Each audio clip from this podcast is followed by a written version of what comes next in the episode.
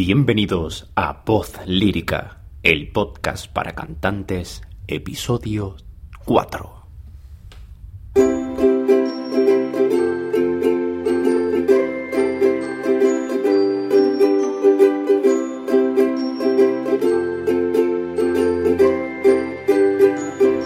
Muy buenas a todos, bienvenidos una semana más a Voz Lírica. Yo soy Andrés Merino, soy barítono, profesor de canto y la persona que os va a acompañar en todos los capítulos de este podcast para cantantes. En el episodio de hoy vamos a continuar uno de los temas que más me han mejorado a mí como cantante. Estoy hablando de los hábitos. ¡Comenzamos! Como bien comenté hace algunas semanas, los hábitos son acciones que repetimos una y otra vez, casi de manera automática. Tienen como característica principal el hecho de que se hacen casi sin pensar, inconscientemente vamos. Y para mí una de las claves para asegurarnos de que una acción se convierta en hábito, al menos al principio, es hacerlo consciente y que a base de repetir se transforme en una acción inconsciente que te dé libertad para centrar tu mente en otras cosas mientras el hábito, que debe estar encaminado a conseguir tus metas, se haga ya de forma inconsciente. Dicho todo esto, como cantante, considero que debemos encaminar nuestros hábitos a mejorar tres pilares básicos. Uno sería la alimentación, que en ella incluyo la hidratación, la forma de alimentarnos, los, alimentos que más beneficios nos aportan, etc.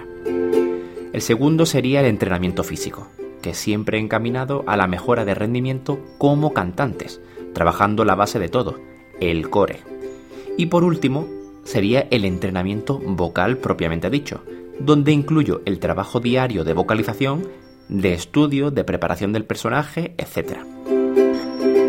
Como esto será un poco largo, hoy vamos a comenzar primeramente con la alimentación. Yo os hablo desde mi perspectiva de cantante, pero también desde la idea de ser una persona que siempre está en una búsqueda constante de la mejora continua. Intento leer mucho, informarme, leer estudios y sobre todo experimentar conmigo mismo qué es lo que me va mejor y qué es lo que no me va tan bien.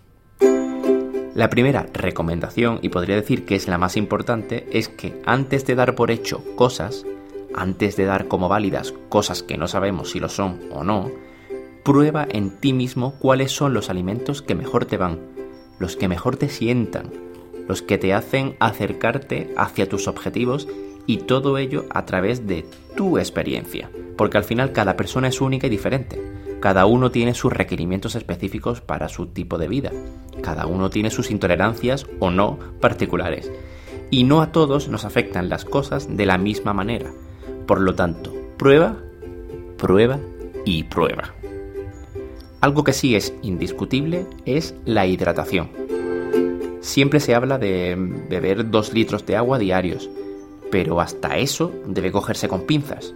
Porque si vives en el sur de España, por ejemplo, en pleno verano y además estás ensayando constantemente o haciendo deporte, necesitarás una hidratación muchísimo mayor a la que necesitará otra persona que viva en una región más fría y que haga una menor actividad física. Pese a esto, alguna consideración clave es que nunca llegues a sentir sed. Si esto se produce, significa que el grado de deshidratación ya es más elevado de lo normal, cosa que no nos interesa, y menos a nosotros como cantantes, en el que el estado de hidratación de nuestras cuerdas vocales incide tan directamente sobre nuestro rendimiento. Otra de las consideraciones en cuanto a la hidratación es que el agua que bebes tarda aproximadamente entre 2 y 3 horas en hidratar correctamente todo nuestro cuerpo, cuerdas vocales incluidas, ya que al beber agua, esta agua nunca pasa directamente a las cuerdas, por lo que su hidratación se produce cuando se hidrata todo el cuerpo. Una de las cosas que puedes hacer para hidratar directamente sus cuerdas vocales es utilizar nebulizadores o inhalar vapores, poniendo agua a hervir. Este vapor de agua, al entrar por la nariz o por la boca, sí pasa directamente a nuestras cuerdas vocales, hidratándolas de una manera superficial y favoreciendo su funcionamiento. Y yo te recomendaría que utilices esto en dos momentos clave. Y además puedes hacerlo con unos aparatitos que son relativamente baratos, se llaman nebulizadores. Podrías hacerlo por la mañana, nada más levantarnos, eh, para mejorar la hidratación de las cuerdas que no han podido hidratarse durante toda la noche, cosa que vendrá bastante bien, sobre todo si tenéis que cantar por las mañanas temprano. El otro momento en el que lo recomiendo es justo por la noche. Después de un día de ensayos o funciones, la hidratación extra ayudará a mejorar la recuperación de nuestras cuerdas. Esto es una simple sugerencia porque en realidad podéis usarlo cuando os apetezca. Y con esto dejamos ya el tema de la hidratación. Sobre hidratación, alimentación y cosas parecidas, he compartido algunos posts en Instagram en la cuenta arroba voz-lírica que puede complementar esto que os comento. Así que si te interesa, sígueme en Instagram. Para seguir con la alimentación, la pauta a seguir, siendo cantantes, en realidad es la misma que debes seguir si no lo fueras. Priorizar la comida real, es decir, que no esté procesada o que esté mínimamente procesada. Este tipo de alimentos son los que más vitaminas, minerales y en definitiva los que más cosas buenas nos aportan frente al resto de alimentos ultraprocesados. Aunque tampoco quiero demonizar los ultraprocesados, simplemente es importante tomar conciencia de qué aporta cada cosa para tomar las mejores decisiones y no llevarnos sorpresas. Pongo ejemplos. Los frutos secos tienen un montón de propiedades. Aportan grasas saludables, minerales, proteínas incluso pero también debemos saber la enorme cantidad de energía que aportan, en forma de calorías. Y si estáis intentando mejorar tu rendimiento o tu imagen, tomar una bolsa completa de frutos secos quizás no vaya en consonancia con tus objetivos. Y lo mismo pasa con alimentos como el aguacate, que por supuesto aportan cosas buenísimas y muy necesarias, y que debemos consumir como son las grasas. Pese a que la industria se haya encargado de demonizarlas, durante muchísimo tiempo se ha demostrado que una dieta alta en grasas saludables no está relacionada siempre con un deterioro de la salud. De hecho, dietas como la cetogénica, que significa una ingesta alta de grasas, una ingesta media de proteína y una ingesta baja de, carbohidratos, está muy relacionada con la flexibilidad metabólica, que tu cuerpo utilice las grasas como combustible con mejoras de la composición corporal, etc. Lo más importante es aprender qué nos aporta cada alimento y en función de eso tomar las mejores decisiones. Y estas decisiones no tienen por qué ser iguales para mí, que voy al gimnasio unas 3-4 veces en semana, que me desplazo en bicicleta a diario y que tengo una carga alta de actividad física, que para una persona que tenga una vida completamente sedentaria.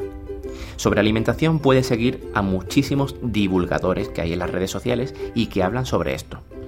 En algunos posts en nuestra cuenta de Instagram puedes encontrar algunas recomendaciones que bajo mi punto de vista ofrecen un contenido de mucha, mucha calidad.